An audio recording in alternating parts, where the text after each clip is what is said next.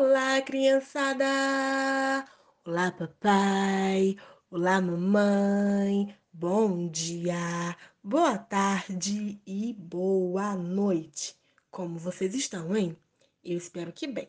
O meu nome é Gabriele e hoje eu venho contar para vocês uma história da Sônia Rosa, intitulada Como Jongo, e foi publicada pela editora Palace. Mas antes de contar ela, eu quero saber uma coisa. Vocês já viram que o sorteio dos livros infantis foi prorrogado para o dia 31? Ainda não?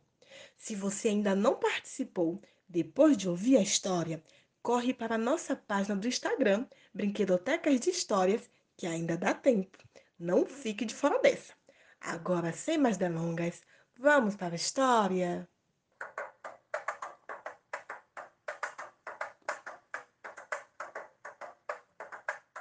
A mãe cantava baixinho.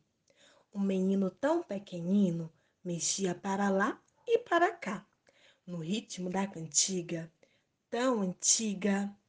Todo mundo dizia que ele dançava desde que morava na barriga dela. Jongo, congo, batuque, requebra, zabumba. Requebra, menino. Não deixe quebrar as saudades de lá. É noite de festa. O menino cresceu.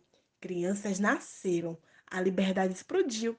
Nosso povo dançando ontem e hoje, requebrando, requebrando, ao som do batuque no meio da roda. É jongo, é Congo, é África, é Brasil.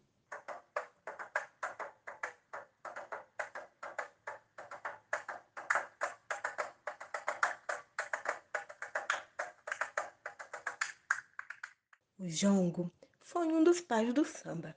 As fazendas do Rio de Janeiro, de São Paulo e de Minas Gerais tinham escravizado os bantos de Angola e do Congo. À noite, eles dançavam o jongo no terreiro. Alguns tocavam tambores. Os mestres jongueiros iam inventando as cantigas.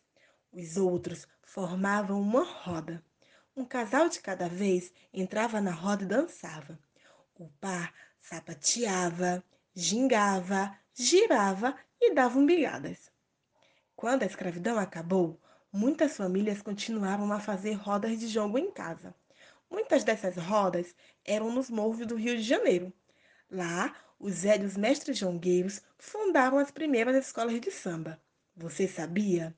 Um beijão e até a próxima. Ah, não esquece de participar do sorteio, viu?